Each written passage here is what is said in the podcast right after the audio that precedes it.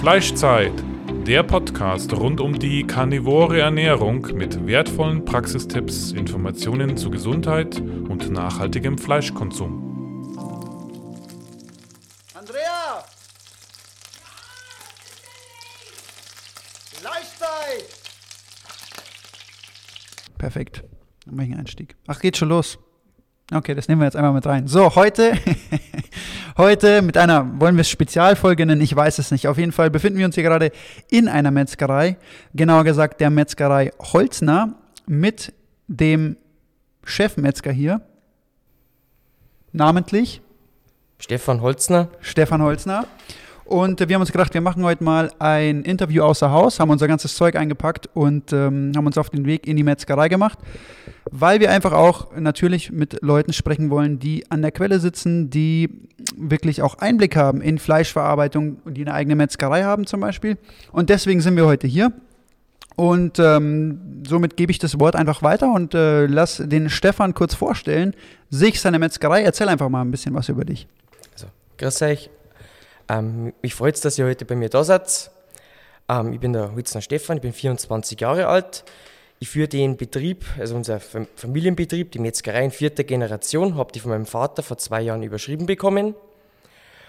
Und jetzt schaue ich, dass ich den Betrieb in die Zukunft bringe. Dass ich sage, ein Online-Shop steht da. Wir schauen, dass wir mit den ganzen Unverpacktläden besser zusammenarbeiten, dass wir Möglichkeiten erstellen, wie man Fleischwaren oder Wurstwaren möglichst ohne Verpackungsmüll entstehen zu lassen, an den Kunden bringen. Ähm, was steht noch? Dann Grillseminare, ähm, unterschätzte Fleischstücke, wo eigentlich so viel besser sind wie vielleicht ein Filet, ähm, aber einfach noch nicht so bekannt sind. Sowas kann man in Grillseminare oder Kochseminare oder generell über die sozialen Medien gut verbreiten und das funktioniert. Ähm, der, der Schweinebauch hat eine komplette Renaissance bekommen letztes Jahr im Sommer zum Grillen. Der ist, der ist sonst übrig geblieben. Der geht mir jetzt aus. Mhm. Ja, das ist für uns schön zu hören, gell, Andrea? Genau, weil wir lieben fettes Fleisch. Fettes Fleisch ist nämlich unser Gemüse. genau. Also da und da sind wir gleich beim, ähm, beim Thema. Ähm, wir Karnivoren mögen ja eigentlich total gerne fettes Fleisch. Also was würdest du denn da jetzt du hast gesagt, Schweinebauch würdest du raten, als Karnivor zu essen. Wie, was gibt es noch für Stücke oder vielleicht beim Rind für Stücke, die man dann eher ein bisschen fetter haben könnte? Weil, das will ich auch nochmal dazu sagen, wie du schon richtig sagst, das Filet, das haben die Eskimos früher den Hunden vorgeworfen und die Lende, weil es eigentlich zu mager war und nach nichts schmeckt. Ähm, und so sehen wir das auch. Sag mal, ähm, beim Schwein wäre der Schweinenacken noch praktisch, weil der ist sehr fein marmoriert und durchwachsen und dadurch halt auch sehr saftig wie mein Kurzbrett oder Schmorbraten lange Brett. Der Schweinebauch natürlich, den kann man kurz braten, schmoren sowie kochen, den kann man auch als Pökelfleisch geräuchert, dann roh essen bzw. wieder kochen. Dann beim Rind ähm, die Brust sowie die Zwerchrippe, wenn man nicht jetzt Gramm Fett wegschneidet, dann ist da richtig was dran. Da, ähm, die Brust ist ideal für lange Gargerichte, also ähm, Rinderbraten bzw. zum Kochen. Die Zwerchrippe, je nach Ablagerungsgrad, zum Kochen, zum Braten bzw. am Knochen auch eventuell für Suppenfleisch bzw. 10, 12 Wochen Reifezeit und man macht Sperrrips draus. Okay. Die Dino-Ribs hat man, sagt, sagen die Amis dazu auch. Dino-Ribs, weil wie riesige Rippen sind, nicht so wie die Spare Ribs beim Schwein. Sagen die oft Dino-Ribs, genau. Ähm, ja, wo, wo, beziehst du denn deine geschlachteten ähm, Tiere her? Ähm, direkt ähm, vom Bauern ähm, und eben aus der Umgebung? Also wir schlachten als einer der letzten Betriebe im Umkreis noch selber. Da sind wir ja sehr stolz drauf. Wir haben unsere Tiere sagen wir, maximal vier, fünf Kilometer entfernt von unserer Metzgerei. Wir holen sie alle selber ab. Wo wir sie nicht selber holen, bringt sie uns der Bauer. Da ist kein ausländischer Spediteur oder sonst irgendwas mit dabei. Ähm, das sind alles kleine Kreisläufe, kleine Bauern mit Stellen, ähm, wie, wie man sich es eigentlich vorstellt, wie es in der Landwirtschaft sein sollte. Keine Großbetriebe, keine Massentierhaltung, keine Anbindehaltung. Ähm, Gruppenstelle, Freila ähm, Freilaufstelle, beziehungsweise auch mit Außenzugang, ähm, so wie man sich vorstellt. Das hört sich sehr toll an. Genau, Schön, und du hast doch ähm, beim Schwein, du hast doch in letzter Zeit besondere Schweine. Ähm, ähm, du postest immer wieder auf Instagram, wie die gehalten werden. Ähm, sag mal nochmal, wie, wie, wie nennst du das nochmal? Wir haben jetzt, äh, also vor zwei Jahren haben wir das Projekt Kaisersberger Wohlfühlschwein gestartet. Da haben wir natürlich ähm, mit dem Schweinebauern, mit dem wo wir bisher immer schon zusammengearbeitet haben, der hat eh schon einen sehr modernen Stall gehabt. Aber es, ähm, der Faktor Platz war damals halt noch nicht so gegeben. Damals war halt wirklich der Stall aufs Maximum ausgelastet, damit er die Schweine herbringt, die wir brauchen. Dann hat er gesagt, so, wir bauen jetzt einen neuen Stall, aber dann gleich mit komplett eingestreut, nicht bloß teilweise. Ähm, modernst, also modernste, also automatische Futtermaschinen und so weiter. Ähm, das hat dann erst mal Baugenehmigung braucht und so weiter und dann war ein kleiner Rückschlag, dass er keine Zuschüsse gekriegt hat. Dass er komplett aus eigener Tasche bauen müssen hat. Weil Zuschüsse gibt es bloß, wenn der Stall das drei- oder vierfache größer wäre und maximal bestückt ist. Dann haben wir uns mit zusammengesetzt, haben einen Preis vereinbart, damit der, wo ich dann pro Kilo lebendes Schwein bezahle, damit es sich für ihn rechnet. Und dann hat er auch viel in Eigenarbeit diesen Stall errichtet. Da sind die ersten Schweine reingekommen und eigentlich hätten wir jetzt erst rein rechnerisch im Februar die ersten Schweine mit dem passenden Schlachtgewicht bekommen. Aber ähm, zu unserer Überraschung, die Schweine sind in diesem Stall mit doppelt so viel Platz oder über doppelt so viel Platz, komplett auf Stroh, schneller gewachsen und schneller muskulöser geworden ähm, als, in eine, als über in einem normalen Stall. Der normale, also der alte Stall ist jetzt auch nur noch zu 50 Prozent belegt und die baulichen Maßnahmen, um den zu renovieren, stehen jetzt für dieses bzw. nächstes Jahr dann an, dass der auch nachgerüstet wird. Ähm, du hast gerade gesagt, ähm, auf deinem Instagram-Account postest du, wo findet man dich auf Instagram? Mich findet man unter Metzgerei-Holzner. Okay. Das ist gut zu wissen. Da könnt ihr alle mal vorbeischauen und dann könnt ihr auch ein bisschen Einblick gewinnen. Das ist, glaube ich, gar nicht schlecht. Ähm, genau, Andrea, willst du weitermachen in der nächsten Frage? Genau, also ich finde es toll, dass du eben da auch aufs ähm, Tierwohl achtest bei der Schweinehaltung und es ist ja interessant, dass sie da wirklich auch ähm, dann, ähm, dass es ihnen besser ergeht, wenn sie mehr Platz haben. Ähm, jetzt hast du auch ähm, geschrieben auf deiner Webseite, dass du eben äh, die Nose-to-Tail-Verarbeitung darauf großen Wert legst. Das heißt also, dass du auch die Innereien ähm, hernimmst und vielleicht auch die Knochen verwendest. Ähm, welche Innereien stecken denn jetzt zum Beispiel in welchen Wurstprodukten? Das würde mich interessieren, weil das ist ja auch unheimlich nährstoffhaltig. Also die meisten Innereien werden tatsächlich noch roh vom Kunden gekauft. In der Wurst ähm, steckt zum Beispiel mir meine Zungenrotwurst. Da sind Rinder- und Schweinezungen verarbeitet, beziehungsweise Kalbszungen, wenn wir eine übrig haben wenn mal eine übrig bleiben würde. Dann ähm, Mortadella, eben auch mit Schweinezungen bzw. Schweineherzen.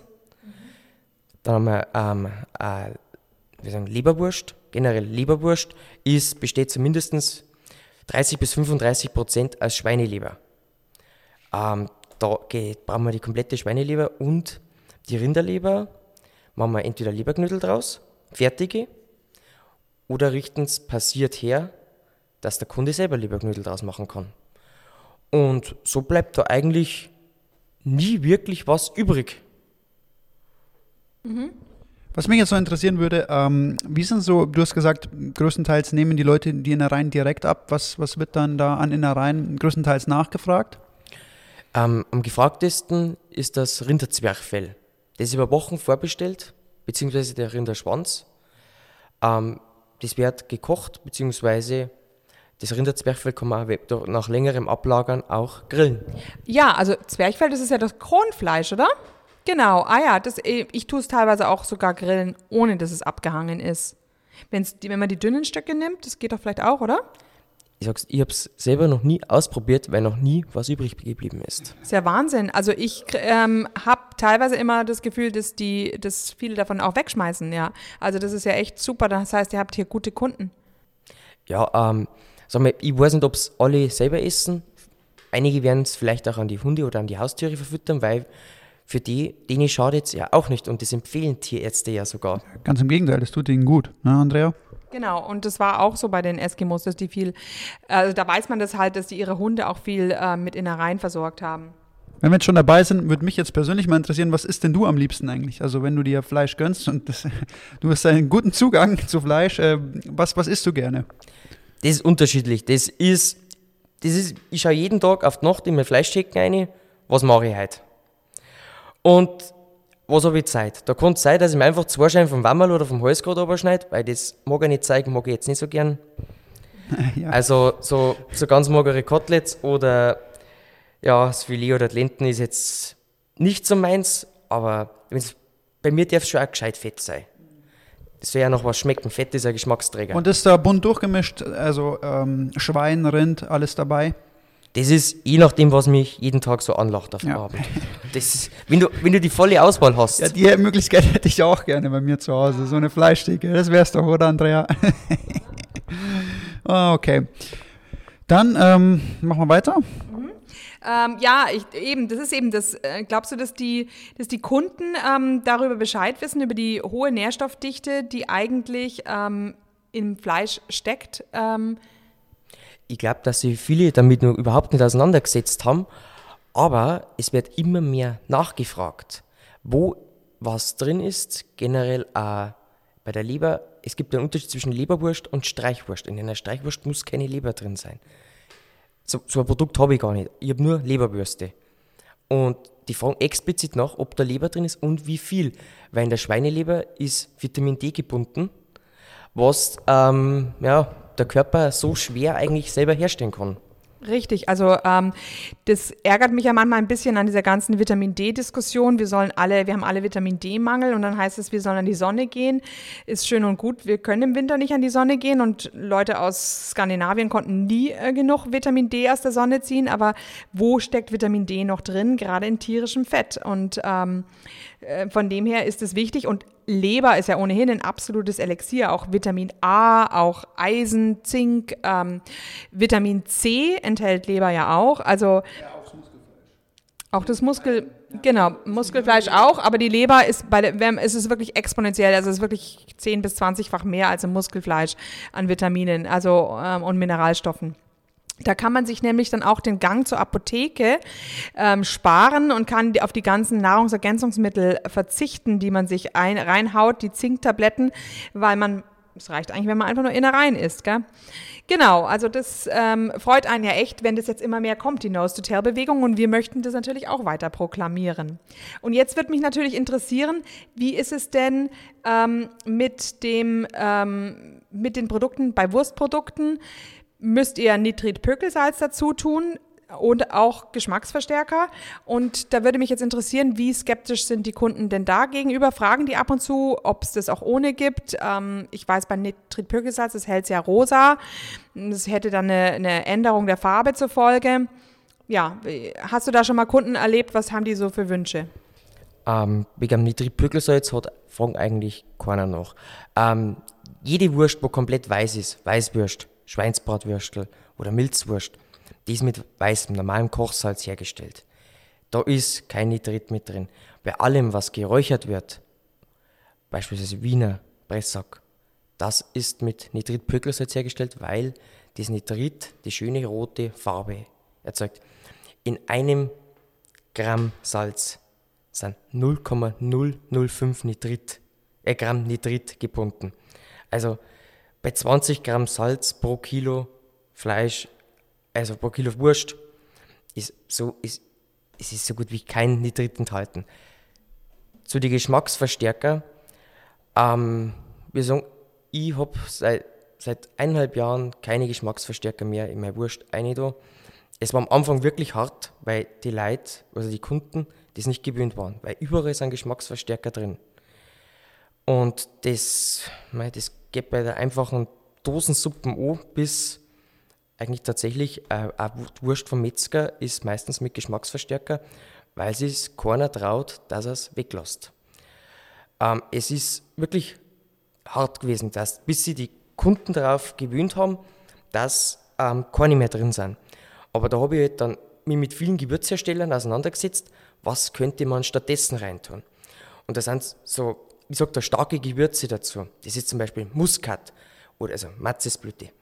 Äh, dann Kardamom bzw. Ingwer sowie Chili, Paprika oder Piment.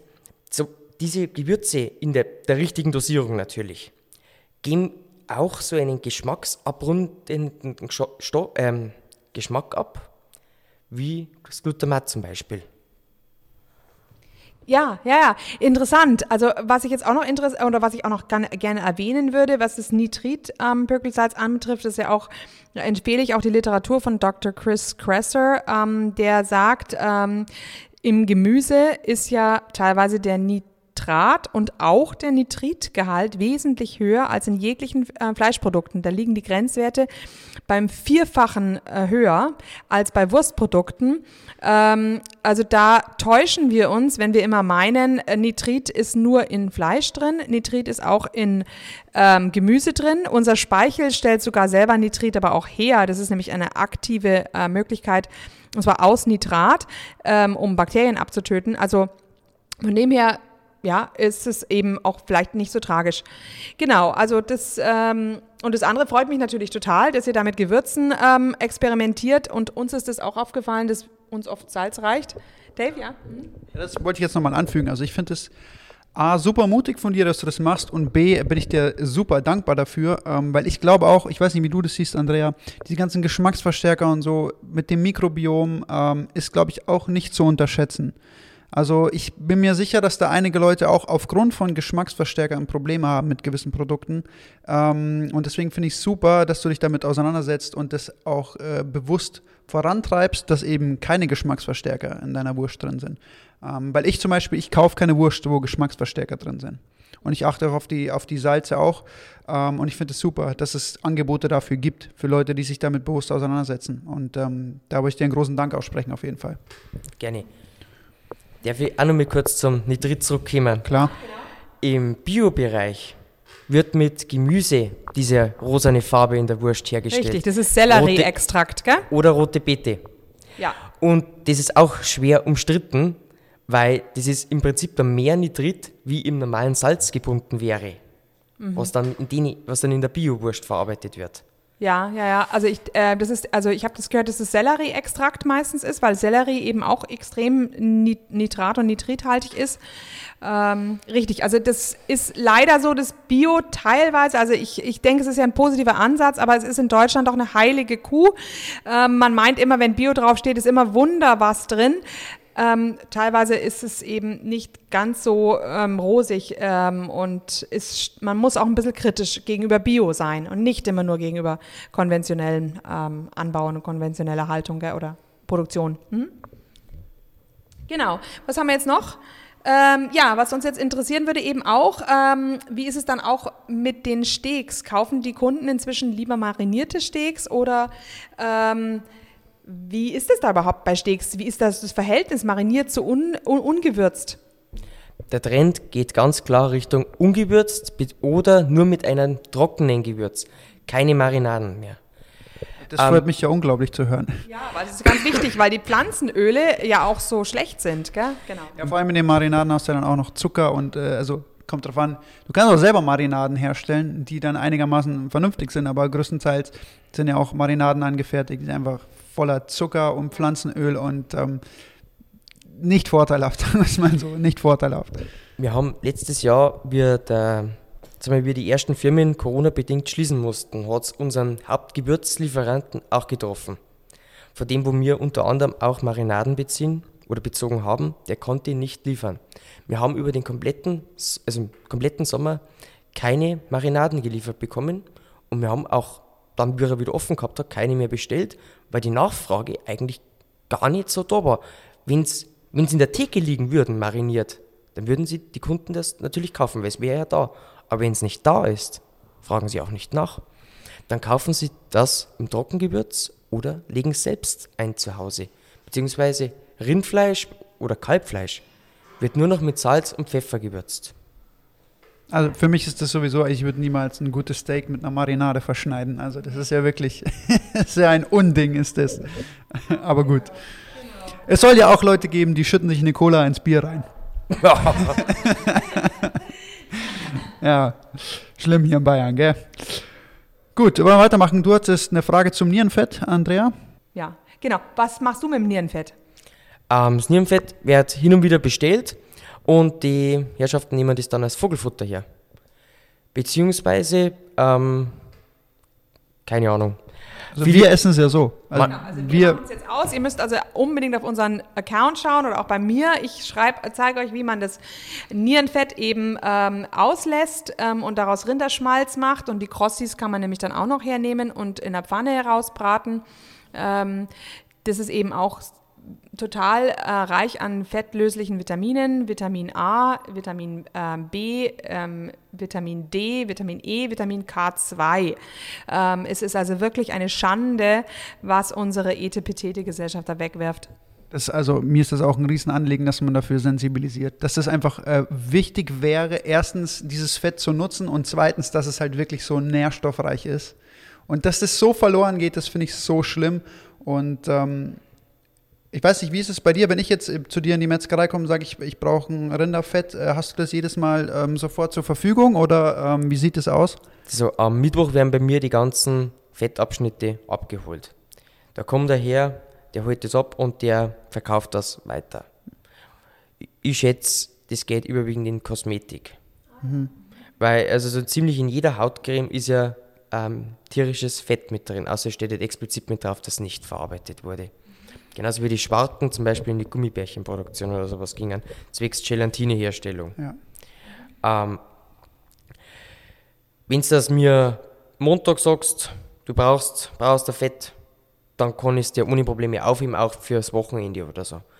Wenn ich es, ähm, ansonsten kannst du es auch jederzeit vorbestellen für die Folgewoche. Aber du wirst dein ganzes Fett dann los immer, jede Woche, was du übrig hast? Wird abgeholt? Wird aber abgeholt, komplett abgeholt. dann Komplett alles, ja. Also da bleibt nichts übrig. Komplett Nein. abgeholt. Okay. Das, Hast du vor, das, ähm, deinem, und du hast jetzt, vielleicht kommen wir da später noch drauf zu sprechen, auf deinen Online-Shop. Ähm, hast du vor, das auch äh, zu vertreiben irgendwie? ich, Weil wie ist es da mit der, Haltbar wie ist es da mit der Haltbarkeit? Ähm, wenn du sagst, äh, wie, wie lang, kann- also wie ist das dann? so wie man das natürlich ähm, aushängen lässt, dass man sagt, man hängt das in der Kühlung äh, mit einer niedrigen Luftfeuchtigkeit auf, dass es ein bisschen austrocknet, dann glaube ich, wäre das locker 14 Tage, drei Wochen haltbar, Mhm. wenn man es ähm, vakuumiert, also unter Vakuum setzt. Das ist also, das ist so ein Punkt äh, aus eigener Erfahrung, weil ich, also als ich angefangen habe, Carnivore zu leben, man fängt dann einfach immer an, erstmal Fleisch zu essen, okay? Und irgendwann ähm, informiert man sich ein bisschen und merkt dann, okay, man muss einfach mehr Fett zuführen auch, damit man sich besser fühlt, ähm, damit man mehr Energie hat. Und für mich war es am Anfang richtig schwer, an Rinderteig zu kommen, aus, äh, wo ich einfach ähm, irgendwo im Internet bestellen hätte können oder so. Und viele Metzgereien, ähm, also ausgelassen kriegst du es eh selten irgendwo, auch in der Metzgerei. Und äh, da wusste ich noch nicht, habe ich mich noch nicht damit befasst gehabt, ne? wie lässt man Rinderteig aus, wie, wie kann ich es selber herstellen und so.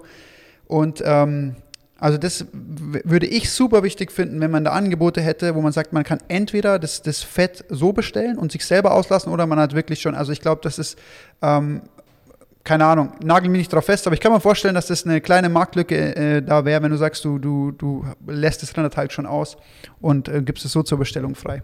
Also ich, ich kenne wirklich, ich, im ganzen Internet habe ich bis jetzt wie viel einen oder glaube ich bei Amazon habe ich noch einen gefunden, aber sonst habe ich nur einen gefunden. Bone Brox heißen die, die Rinderteig ausgelassen verkaufen vom Weideren und für Unmengen von Geld eigentlich dafür, dass du es eigentlich mehr oder weniger geschenkt bekommst beim Metzger, habe ich halt da irgendwie glaube ich pro 250 Gramm habe ich glaube ich 9 Euro oder so gezahlt. Und jetzt, äh, und das ist die einzige, also das war das Einzige, was ich gefunden habe, und das war mein Problem. Und ich bin jetzt so froh, dass ich einfach zum Metzger gehen kann und sagen, hey, kannst du mir bitte noch ein bisschen was von dem Rinderfett geben? Und ähm, dann läuft die Sache und dann habe ich Rinderfett, muss ich nicht mal irgendwie für 9 Euro bestellen. Das ist ja, das ist ja Wucher. Naja, Also mal, ähm, ausprobieren können wir es gern. Ich meine, wenn das ausgelassen ist und in Gläser abgefüllt ist, nochmal kurz erhitzt wurde, dann ist das eh ewig haltbar. eben, ja. Das geht ja nicht kaputt. Ähm, also probieren können wir es gern. Das wäre, also Weil das wäre für mich wäre das weltbewegend, wenn du sagst, du lässt ein bisschen äh, was von dem Teig aus und, und füllst es in Gläser ab, weil ähm, also für mich persönlich und es, es werden jetzt immer mehr karnivore Menschen auch kommen und ähm, das ist ja uns auch ein Anliegen, da aufzuklären und deswegen ähm, solche Angebote einfach zu haben, ohne dass ich ewig suchen muss, weil du äh, weißt noch, Andrea, oder ich weiß nicht, ob ich mit dir darüber geredet habe, aber ich hatte eine Phase, wo, wo ich kein, also da, wo ich meinen Teig immer bestellt habe, die hatten dann irgendwie von der Qualität her war das nicht mehr so gut. Und ähm, dann hatte ich ewig keinen Rinderteig und ich wollte halt Rinderteig haben. Ich habe keins gefunden. Dann habe ich dir doch erzählt, Andrea, dass ich auf Gänse, äh, Gänsefett mal umgestiegen bin, was jetzt halt auch nicht so optimal ist. Und ich habe keinen Rinderteig gefunden, äh, bis ich mich halt dann selber erstmal damit auseinandersetzen musste, wie kann ich Rinderteig auslassen und ähm, wie kann ich es bearbeiten. Und deswegen glaube ich, wenn du das machen würdest, also würde ich richtig feiern. Genau, das feiern wir dann. das feiern wir dann. Okay, ja genau. Und jetzt ähm, wollte ich noch, wollte noch fragen, wie ist es mit so Beef Jerky oder ähm, Salamis nach italienischer Art? Tust du auch so, so neumodische Produkte herstellen? Ähm, Also Trockenfleisch selber hergestellt habe ich schon mal, ist weniger verlangt worden. Beziehung, aber ich habe viele Kunden, die wo sie es selber herstellen möchten, weil da habe ich das Gefühl, da hat jeder so seine eigene Gewürzmischung, wo er da gern dran hätte. Und man braucht eigentlich ja bloß einen Dörrautomat dafür. Die kosten kein Vermögen und kann es selber herstellen. Die bestellen das vor, kriegen das hauchdünn geschnitten.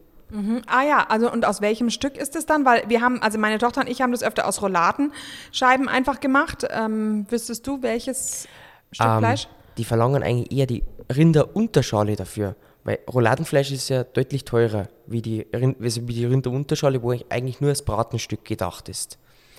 Ähm, und wenn die sagen, die kaufen da vier Kilo, damit dann zum Schluss vielleicht eineinhalb, zwei Kilo übrig bleiben, wenn überhaupt, dann ist das, wird das vielen einfach auf Dauer zu teuer. Und dann ist die Unterschale, die wohl preislich mit 6 Euro, gün- 6 Euro günstiger ist pro Kilo wie die Oberschale, da eine gute Alternative. Das ist äh, gute Info, weil also ich war jetzt auch immer au- auf, ich hole mir eine Roulade und äh, Haus- und Dörrautomaten oder einen Ofen. Ja, und ähm, könntest du mir noch sagen, also Unterschale und Oberschale, wie nennt man diese Stücke noch? Was ist jetzt zum Beispiel, ist das so eine Art Tafelspitz dann oder wie heißen die Stücke noch? Die Unterschale ist das Gegenstück zum Tafelspitz. Da läuft also eine, wie sagen die, am höchsten Punkt, Unterschale und Tafelspitz hängt im Prinzip zusammen, ist ein Teilstück. Und am höchsten Punkt werden diese Teile getrennt. Das spitzig zu laufende Ende ist der Tafelspitz und das mit flach zu laufende Ende ist, das, ist die Unterschale. Im Prinzip ist das vom Fleisch her dasselbe Stück. Und die Oberschale, was ist das dann? Die Oberschale ist die äußere Arschbacke.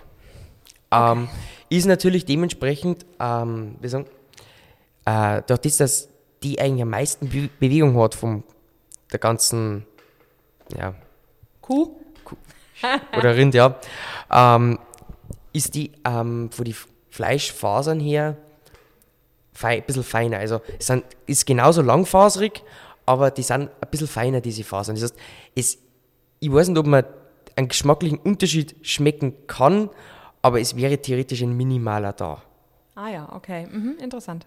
Gut. Aber nee, ich denke im Jerky dann, dann getrocknet. Und ich mache das Jerky natürlich nur mit Salz. Und wir machen es auch im Dörrautomaten, genau. Ich habe dazu auch schon einen Post gemacht, aber ja, interessant. Und ja, und, und, und mit so ähm, ähm, Salamis, Also Salami haben wir ähm, zwischen 25 und 30 Sorten aus eigener Herstellung. Ähm, wir haben bloß die aus eigener Herstellung, wir haben keine anderen. Wir machen eigentlich so ziemlich jede Salami, was so bekannt ist, nach. Also wir sind die Chinesen unter den Salami-Machern. Ähm, okay. Was, äh, was mich jetzt persönlich noch interessiert, was, was, was bedeutet das italienische Salami? Also ich kenne diesen Geschmack von der italienischen Salami, aber worin unterscheidet sich das? Bei der italienischen Salami, das hat ganz viel mit denen ihrer Luftfeuchtigkeit zu tun. Die, können die, die brauchen keine speziellen Reifröhre dafür, die hängen die einfach auf. Im Speicher machen links und rechts die Fenster auf und lassen die Luft durchziehen. Das, ähm, das ist, kann man hier bei uns nicht, das Original kann man nicht nachmachen, so wie es in Italien original hergestellt wird. Man kann mit speziellen Schimmelkulturen diesen Schimmel künstlich herstellen, was jetzt aber meiner Meinung nach nicht, nicht notwendig ist. Wenn du sagst, zum Beispiel, ich habe eine Salami nach Toskana Art, die fülle ich in ein, eine Rinderblase ein, das ist ein Naturdarm. Ein Naturdarm ähm, erzeugt da schon mal viel na, na, natürlichen Geschmack und auch die Salami reift da drin viel schöner wie in einem Kunstdarm, also aus Plastik. Ähm, und da kann ich diesen italienischen Sorten sind generell fetter und gröber, bedeutend fetter und gröber. Und Da, Geil. Den, den, den, Geil. den Geschmack, den, wir sagen, ich darf nie sagen, ich, ich kann das Original perfekt nachmachen. Aber ich komme nah dran. Da, darf ich dich fragen, was da alles drin ist, also an, an Zutaten? In der Salami ist, also die italienischen Salami, Salami sind rein aus Schweinefleisch. Und da eine habe ich mit Fenchel verfeinert und die anderen zwei Sorten sind mehr, also, wie sagen, eigentlich bloß, also Nitritpückelsalz, 1 Gramm Zucker pro Kilo Fleisch Pro Kilo. pro Kilo. Das heißt also ein, ein, ein, äh, ein Perzent, äh, nee, eben nicht per Percental, ein Promille. Du bist doch Physik- und Mathelehrerin, oder? Das musst du wissen. Ich habe keine Ahnung davon. und eigentlich ansonsten nur Pfeffer, beziehungsweise ein bisschen Äh, Wirklich, also nur nochmal zur Nachfrage, weil vielleicht um, um das kurz aufzuklären. Also ich bin halt jemand, ich habe ähm, relativ viel äh, Probleme mit, mit verschiedenen äh, Inhaltsstoffen und ich reagiere halt dann zum Beispiel mit Hautausschlägen und solchen Sachen drauf. Und deswegen ist für mich halt immer wichtig, was ist drin, wie viel ist drin. Und damit ich für mich schauen kann, kann ich das bedenkenlos für meine Gesundheit konsumieren oder nicht. Und wenn du jetzt sagst, da ist jetzt wirklich bloß, was hast du gesagt, Fenchel, Schweinefleisch und Salz, Pfeffer und ein Gramm Zucker. Ja. Auf, auf ein Kilo, wohlgemerkt, auf ein Kilo, nicht auf 100 Gramm. Auf Kilo. ein Kilo. Bevor jetzt alle wieder durchdrehen, uah, Zucker, auf ein Kilo, ein Gramm. Also ein Promille. Ja. Und, Gut, ja, wenn, äh, wenn du das sagst. weil es weil weiterreden. bei uns, ähm, wir sagen, weil bei, bei uns nie eine konstante Luftfeuchtigkeit haben, kommt nur, äh, wir sagen, ein halbes Gramm pro Kilo. Ähm, das sind Biostarter. Das ist im Prinzip wie bei der Bierherstellung, dass diese, diese Reifung beginnt, sowas der mir auch mit einem, also ein halbes Gramm aufs Kilo Fleisch. Also darf ich es nur mal kurz zusammenfassen. Schweinefleisch, Fenchel, Salz, ähm, ein Gramm Zucker auf ein Kilo und äh, ein halbes Gramm Biostarter auf ein Kilo. Mehr ist nicht drin. Pfeffer und die Gewürze verrate ich nicht so gern, weil das ist mein Geheimnis. Also ist dein Geheimnis. Aber äh, wenn Ist- jetzt zum Beispiel jemand kommt, zu jemand wie ich, und äh, bei dir anruft und sagt, hey, ich, ich bräuchte eine, eine Salami, ähm, würdest du dem äh, auch Salami dann machen, ohne eine Gewürzmischung zum Beispiel, wenn es darum geht, irgendwie mh, Autoimmunerkrankungen, Darmreaktionen oder so, wäre das möglich bei dir? Ich lasse meine Gewürzmischungen nach meinen Vorgaben herstellen. Da habe ich einen Hersteller in Augsburg, der macht mir das. Da kann ich eine kleine Menge von bloß 10 Kilo abnehmen.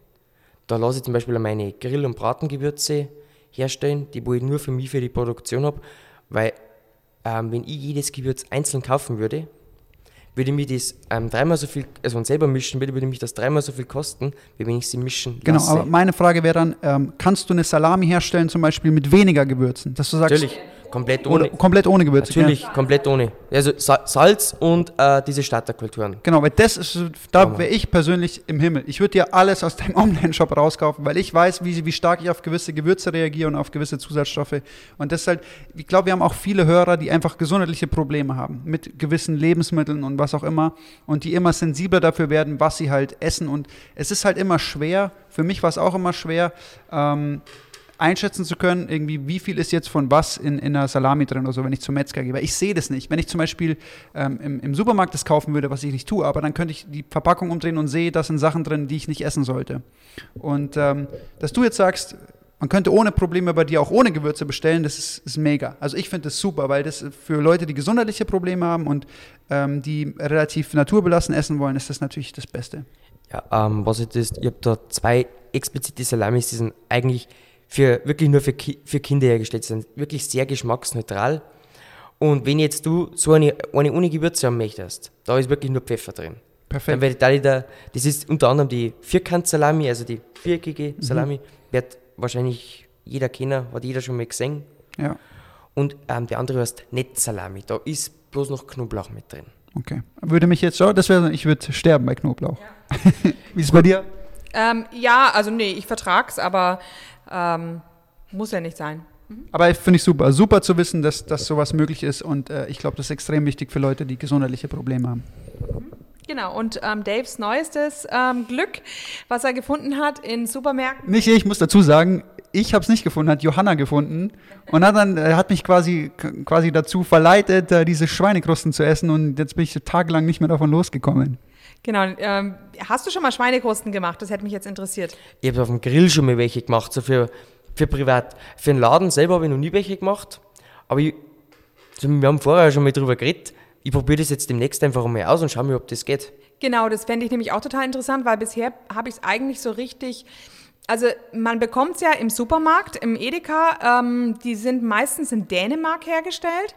Und ähm, was mir aber mich daran stört, ist, dass sie doch arg fettarm sind, also recht trocken, äh, ein bisschen zu trocken. Und ich finde, wenn man die vielleicht herstellen könnte mit einem bisschen mehr Fettanteil, dann wären sie einfach ein bisschen geschmackiger und würden einem nicht so teilweise eben im Mund zusammenziehen, gell?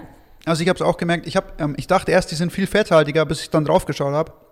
Und dann habe ich gemerkt, nee, das ist echt äh, wenig Fett eigentlich, sondern wenig Fettanteil. Aber ich würde es auch geil finden, wenn es die mit mehr Fettanteil geben würde. Das wäre ein, ich, ich, ich, du weißt, dieses Wort snacken ist ja wirklich äh, ein Unwort für mich und ich nehme es nicht gerne im Mund.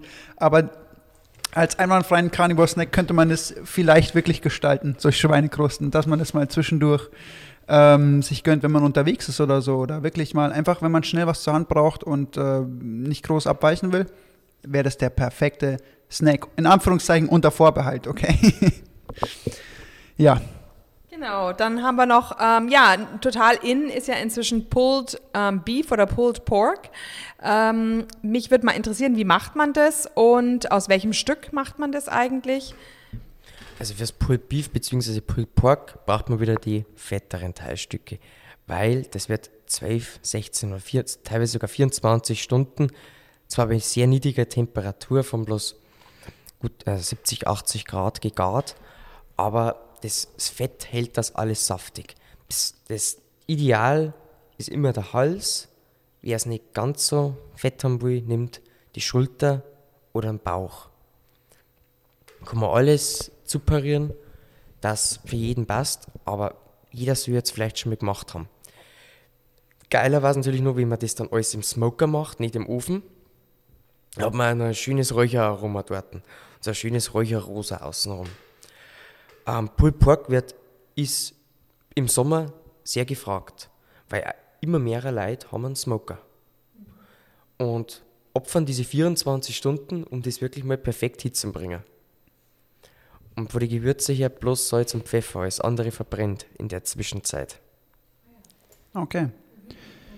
Ähm, jetzt kommen wir zu einem ganz interessanten Thema, wo ich äh, super der Fan bin und das äh, unglaublich unterstützen werde. Du willst einen Online-Shop aufmachen. Ähm, erstmal von meiner Seite noch, ich glaube, dass das äh, echt noch übersehen ist bei vielen Metzgereien. Ich weiß nicht, so wie ich das wahrnehme, aber es gibt noch zu wenig äh, Online-Angebote von wirklich äh, guten Metzgereien, wo du gutes Fleisch beziehen kannst. Und deswegen bin ich mega der Fan davon, dass du einen Online-Shop machen willst. Erzähl vielleicht einfach mal ein bisschen drüber. Sag mal, du kannst ja einen, sag mal, mittlerweile kannst du einen Online-Shop, also Fleisch online verkaufen, nur, nur wenn du dich abheben kannst von der breiten Masse. Das heißt, wenn du besser bist oder ähm, die anders spezialisiert hast. Wenn du natürlich mit deiner Metzgerei alle Produkte oder also jegliche Wurstsorten nur noch vom Großhandel zukaufst und der Fleisch einfach vom Schlachthof holst, dann brauchst du keinen Online-Shop, weil dann bist du nicht besser wie ein Supermarkt. Ja. Ist, ist einfach so. Aber wenn du sagst, du, ähm, du kennst die Bauern vielleicht, du, du lässt das vielleicht schlachten, wenn du nicht mehr selber schlachten darfst, weil die Auflagen ja sehr groß sind. Du kannst vielleicht nicht mehr alle deine Wurstsorten selber herstellen, aber kannst das meiste selber herstellen. Dann kannst du dich schon mal von den meisten abheben, bist da besser wie jeder Supermarkt. Ähm, und du, praktisch, du stehst für jedes Produkt selber ein. Also du weißt, was, du weißt, kannst 100% nachvollziehen, was ist drin. Ja, das ist super wichtig. Also und, das wirklich. Und dann kannst du sowas auch vermarkten. Und ich merke es im kleinen Kreis jetzt bei mir in der Umgebung, es werden, unsere Kunden werden immer mehrer. Weil ich mit diesem, der Trend geht halt doch in die Richtung, dass du immer wie so, regional und ohne unnötige Zusatzstoffe. Das also finde ich sehr schön zu hören, dass, dass, du auch das bemerkst, dass die Leute darauf immer mehr achten. Ich finde das unglaublich wichtig. Ähm, und ich finde es super, dass du in die Richtung gehst. Ich finde, du hast vollkommen recht. Ähm, ich finde es halt am wichtigsten wirklich, dass ich diesen Einblick habe. Und ich finde wirklich, oder ich glaube wirklich, das ist der Way to go für, für, für so, so Leute wie dich und allgemein Metzgereien, ähm, dass man regional das beziehen kann und dass man es aber auch wirklich online hat, dass man online bestellen kann. Und ähm, ich finde es super, super wichtig. Also mega geil, dass du das machst. Genau, und ich glaube, eine Besonderheit werden dann auch deine Dry-Aged ähm, Steaks sein. Ich habe äh, gehört, bis zu 15 Wochen lässt du die reifen. Ähm, Also im Winter schaffe ich es, dass sie 15 Wochen abhängen. Im Sommer ist die, ist die Nachfrage mittlerweile so groß, dass ich es nicht mehr, nicht mehr hinbringe. Das ist also mit, das sind 10, 12 Wochen. Teilweise bringe ich es einfach nicht länger. Ich muss es dann schon herrichten, weil ich nichts mehr habe. Ähm, ich fange zum Beispiel jetzt dann ähm, Mitte, Ende Januar wieder an, dass ich das für den Sommeranfang bereits zum Reifen in die Schränke reinhänge.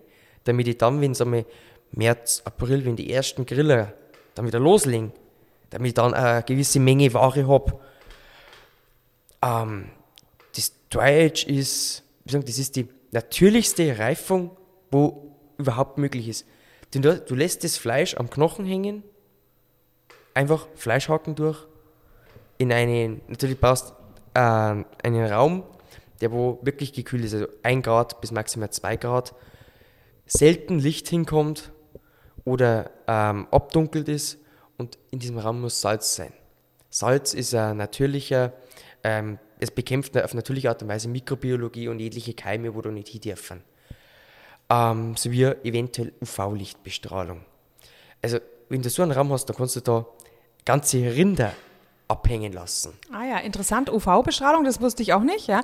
Also im Grunde kann man sich das dann vorstellen wie einen, wie einen alten Gouda, nur halt als Fleisch. Im Prinzip ja. Mhm. Ähm, das ist, also es ist die natürlichste Form der Reifung.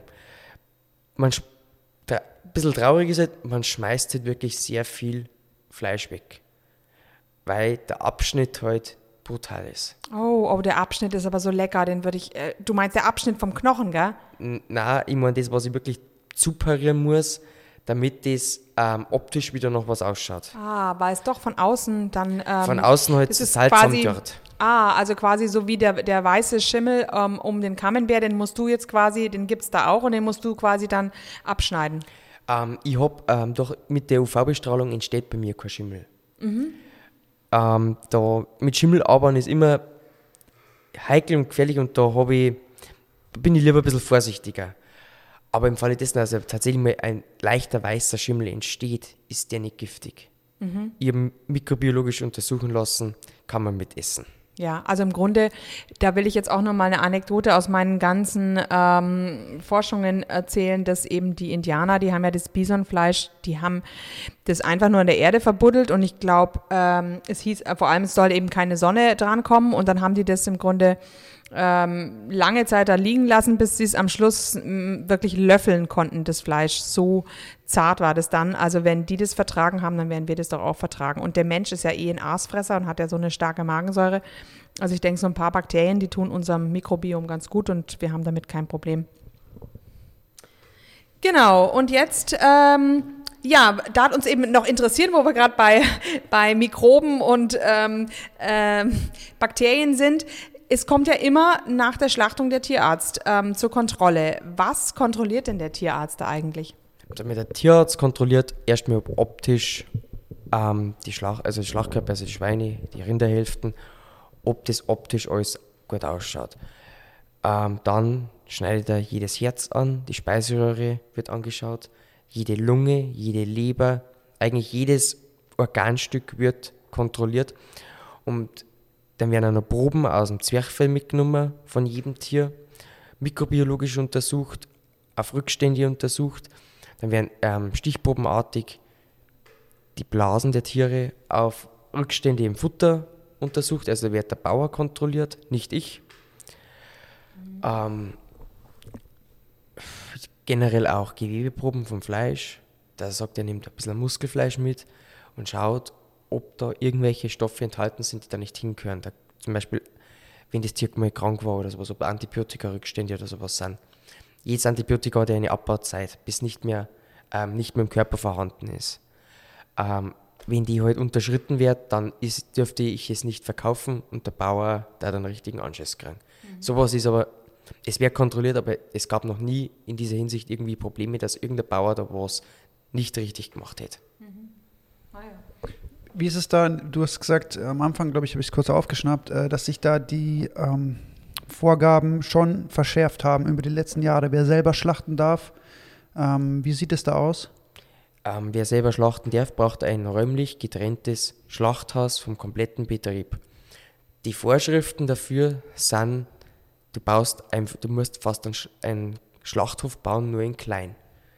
Woher kommt es und warum wurde diese Regelung eingeführt? ähm, damit, die, damit die städtischen Schlachthöfe besser ausgelastet werden wieder. Weil ich sag mal, bis vor 10, 15 Jahren hat ja ziemlich jeder noch selber geschlacht oder die, die nicht selber geschlacht haben, da hat dann der andere Metzger im Ort noch mitgeschlacht für den. Und tatsächlich haben nur die, die aus der Stadt oder zum Beispiel München, München, jeder Metzger im Stadtraum München darf nicht selber schlachten. Das ist mit dem Bau des Schlachthofs damals beschlossen worden und das Münchner Kanalsystem würde das nicht verkraften. Ähm, die haben wir jetzt vom Schlachthof bezogen. Aber so wie jetzt, wenn sagen wir, im Landkreis Ebersberg sind wir, also im Landkreis Ebersberg, wo wir unser Metzger haben, sind wir jetzt noch fünf Metzger, die selber schlachten.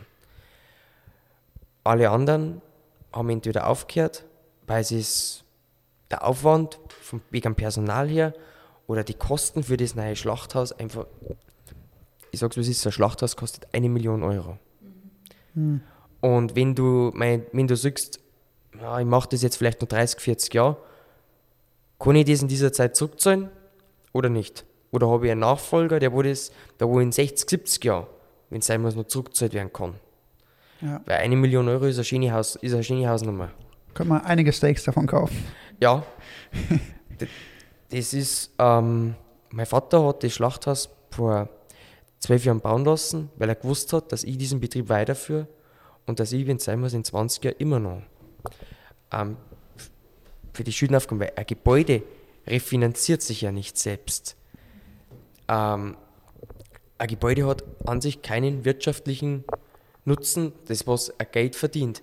Nur durch das, dass ich sagen kann, ich kann selber schlachten, meine Produkte kosten einfach, kosten einfach dann 2 Euro das Kilo mehr wie woanders. Ja. Ähm, nur so kann ich sagen, dieses Schlachthaus rechnet sich. Und jetzt auch mit, das, haben wir- das hat sich jetzt erst über die Jahre ergeben, viele, viele der Biobauern oder der Bauern, die wo wirklich was auf Tierwohl setzen, von denen die, ich kann nicht von, von alle die Tiere bei mir im Betrieb kompensieren, aber die meisten sagen, sie wollen nicht mehr ihre Tiere in den Schlachthof fahren, sie vermarkten ihre Tiere selbst ab Hof. Ja.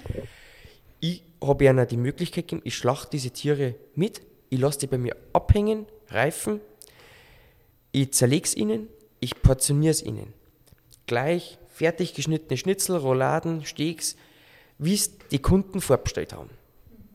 Und dann holt der Bauer das ab, tut es bei sich zu Hause, also entweder fahre ich mit meinem Kühlfahrzeug zu ihm hin oder er holt es ab, kriegt von mir Thermoboxen, fahrt es gekühlt nach Hause, es in den Kühlschrank rein und die, und die Kunden bzw. Die, also der Verbraucher kommt und holt es dann bei ihm ab und zahlt es ihm dann.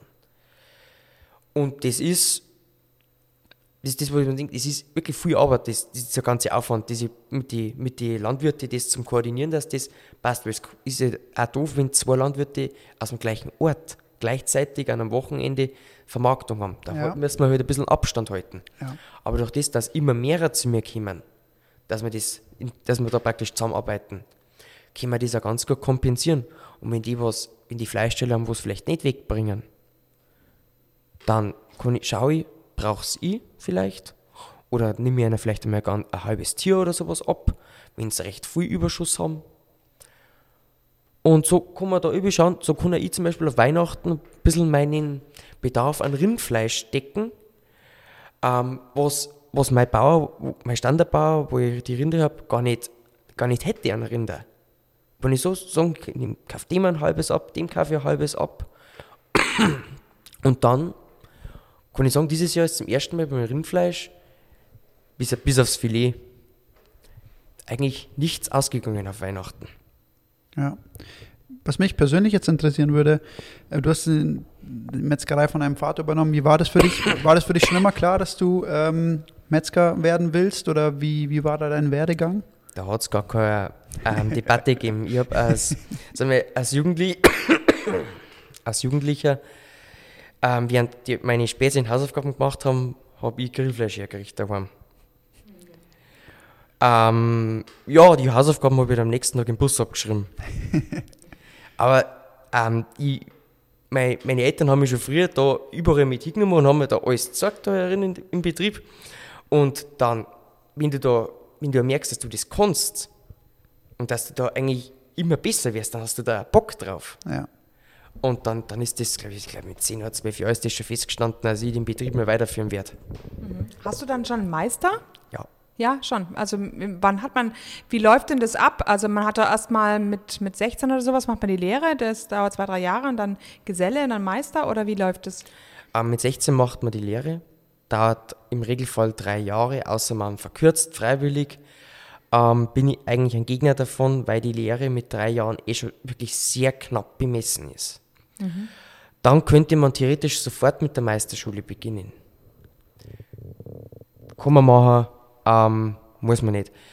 Ähm, ich habe zum Beispiel ein, über ein halbes Jahr dann Metzgergeselle, habe dann meinen Meister gemacht, dauert, der Metzgermeister dauert ein Vierteljahr. Ist Tatsächlich, ich dachte mehrere Jahre. Nein, Metzgermeister ist in einem Vierteljahr locker vorbei. Weil entweder kannst du vorher schon alles oder du fällst halt durch. Da in der Schule lernst du nichts mehr dazu. Entweder kannst du das vorher oder du fällst durch. Kostenpunkt ist, ja, 8.000 bis 10.000 Euro. Also überlegt man sich das, ob man, ob man das macht oder nicht. Und ich habe das, ich hab das alles kennen, das war für mich kein Problem. Ich habe das dann nach der Lehre durchgezogen. Drei Monate auf, Meist, auf die Meisterschule, habe meinen Metzgermeister gehabt. Aber nur weil man Metzgermeister-Titel hat, ist man auch noch keiner. Das dauert dann Jahre, bis man sich dann mal sagen kann, man ist ein Meister auf seinem Gebiet. Ja. Mittlerweile kann ich sagen, ich bin ein Meister auf meinem Gebiet. Ja, schön. Ich denke auch, dass die ganze Verwaltung äh, von so einem Betrieb, das ist ja, ähm, machst du da alles selber oder ähm, du hast ja gesagt, ihr seid die ganze Familie, ihr arbeitet alle mit. Ähm, wer macht jetzt da zum Beispiel Verwaltung und ähm, Das ganze Büro teile ich mir mit meiner Mutter. Meine Mutter schaut, dass ähm, das ganze Geld reinkommt. Für alle die, die, wo, die, die mir was geliefert haben. Und ich schaue, dass ich nicht zu viel Geld ausgib für Investitionen und sonstige Sachen, damit es irgendwie umgeht. ah ja, schön. Euch gegenseitig kontrollieren. Ja, das ist jetzt kurz zusammengefasst. Ja, ja. Weil es klingt plausibel. Mehr rein, als das rausgeht. Genau. Ja, ganz einfach. Ähm, jetzt haben wir ja knapp eine Stunde schon. Ähm, würde sagen, Genau, wir haben es eigentlich so ziemlich, ja. Also ich würde mich jetzt ja, in allererster Linie erstmal bedanken bei dir, dass wir hier sein dürfen und dass du uns auch so einen tollen Einblick gibst in die ganze Sache. Ich glaube, das ist nämlich unglaublich wichtig, dass da mehr Leute darüber erfahren, wie es eigentlich letztendlich wirklich abläuft. Das ist, glaube ich, auch wirklich ein Anliegen von uns, oder? Dass wir einfach neben dem Konsumieren von Fleisch auch ähm, auf Nachhaltigkeit und auf Herstellung eingehen. Das ist eben, wo viel, viel, Regionalität, finde ich, ist auch etwas unheimlich Wichtiges. Das ist ja auch der, äh, der Wunsch, ähm, oder wir sehen es ja im Grunde, ja, wenn man etwa Dinge zentralisiert, dann werden sie irgendwann unüberschaubar. Und wenn man wirklich aufs Tierwohl achtet, ähm, dann ist Regionalität eigentlich was Wichtiges. Der Kunde ist nah beim Metzger, der Metzger ist nah beim Bauern und auf diese Art und Weise findet eine Kontrolle statt. Und ähm, ja, ich denke, das kommt dem Tierwohl auf alle Fälle auch zugute. Ähm, ab, wann ist dein Online-Shop äh, fertig? Ab wann kann man bei dir online bestellen? Das weiß ich noch nicht. Ähm, wir, sind, wir haben uns, die Idee ist im November entstanden, dann ist aber Weihnachten gekommen, beziehungsweise ab Mitte November fangen wir mit den Weihnachtsvorbereitungen an, mit Rind, mit die, dass wir mehr Rind, Rinder schlachten. Und dann ist das alles einmal auf Eis gelegt worden. Dann haben wir zwischendurch zwar vielleicht einmal telefoniert oder per Skype, ähm, aber wir haben uns jetzt wir haben beschlossen, nächste Woche Samstag setzen wir uns zusammen. Am Donnerstag kommt schon ein anderer Kumpel noch, der wo da vielleicht auch noch ein paar Ideen hat. Und dann schauen wir, wie wir das umsetzen. Dann können natürlich noch Produktfotos gemacht, weil von allen Produkten habe ich noch keine Fotos nicht. Also das, das wird me- meiner Meinung nach schon noch zwei Monate dauern, bis der online ist. Okay, also wir werden da auf jeden Fall drüber informieren, sobald dein Online-Shop äh, fertig ist, weil ich würde jeden dazu anhalten, zu bestellen im Online-Shop. Ne, wirklich, so wirklich so. Ist jetzt, ne, ich meine das ernst. Weil du, weißt, was du bekommst und das ist das Wichtige. Und wir reden hier von regionalen Produkten, wir reden hier von Nachhaltigkeit und wir reden hier von gutem Fleisch. Also äh, bevor ich äh, dann irgendwie bei einem Großhandel oder im Supermarkt kaufe, gehe ich natürlich äh, entweder auf den Online-Shop oder komme bei dir vorbei und kaufe hier, ist doch ganz klar. Und ähm, da du einfach auch an dieser Nose-to-Tail-Verarbeitung interessiert bist, ist doch hervorragend auch für, für alle Karnivoren. Du bekommst alles, was du brauchst ähm, und äh, das ist wahrscheinlich auch noch relativ preiswert. Also was spricht dagegen? wirklich. Also nochmal vielen Dank von unserer Seite, von dir auch, Andrea, oder? Genau, vielen Dank, Stefan, dass du eben von alleine auf uns zugekommen bist. Hat uns sehr gefreut, wenn jemand da auch Interesse an der, hat, an der Carnivoren-Szene mitzuwirken. Sehr gerne. Hab mich auch gefreut, dass ihr beide da wart. Du bist jetzt so eine neue, neue Lichtgestalt die, als Metzger in der Carnivoren-Szene. Wirst schon sehen, durch unseren Podcast kommt ganz groß raus. Du bist jetzt kein, müsst ihr keine Gedanken mehr machen müssen. Bei unserer Hörerschaft, so viele Leute, wie wir schon haben. Da habe ich gar keine Zweifel. Alle 150, die sich heute angehört haben, werden sich denken, ja, bestelle ich sofort. Los geht's. Nee, im Ernst. Also vielen, vielen Dank nochmal. Und ähm, wir haben dich jederzeit wieder gerne bei uns ähm, für bestimmte Themen, für allgemein, für deinen Online-Shop, wenn wir über einen Online-Shop sprechen, Bestellungen, was auch immer, Lebensmittel, für Leute zum Beispiel, ähm, die gesundheitliche Probleme haben, so wie ich. Ähm, jederzeit gerne. Ähm, ihr dürft ja gern, wenn es mir wäre, meine Handynummer rausgeben, wenn mir jemand direkt was fragen möchte oder sowas. Man kann mich eigentlich immer erreichen, außer am Wochenende, nicht so optimal. Und wenn ich nicht hingehe, rufe ich zurück, auch wenn es eine fremde Nummer ist. Wenn jemand Fragen hat zu irgendwelchen Produkten, man kann die, mei die meisten Produkte kann man auf der Homepage anschauen. Aber da stehen, stehen halt keine Nährwerte oder sowas nicht dabei, weil das, das würde den Rahmen der Homepage bringen. Aber wenn es Fragen gibt, darf sich jeder gern bei mir melden. Auch über Insta, Facebook, WhatsApp, ganz egal. Also wir werden es auf jeden Fall unter, unter, den, unter den nächsten Instagram-Post auch dann, wenn es okay für dich ist, Nummer haben. Also hier nochmal offiziell, ihr könnt jederzeit den äh, Stefan kontaktieren, wenn ihr Fragen habt zu Produkten, zu Fleisch, zu Bestellungen, was auch immer, einfach anrufen. Hiermit offizielles Go. Gut, dann würde ich sagen, jetzt haben wir wirklich knapp eine Stunde, 57 Minuten fast. Hm, machen wir Schluss für heute. Ich sage danke und wir hören uns äh, in der nächsten Folge. Servus, tschüss. Servus. Und hier unser Haftungsausschluss. Alle Inhalte im Podcast werden von uns mit größter Sorgfalt recherchiert und publiziert. Dennoch übernehmen wir keine Haftung für die Richtigkeit, Vollständigkeit oder Aktualität der Informationen. Sie stellen unsere persönliche, subjektive Meinung dar und ersetzen auch keine medizinische Diagnose oder ärztliche Beratung. Dasselbe gilt für unsere Gäste konsultieren Sie bei Fragen oder Beschwerden immer Ihren behandelnden Arzt.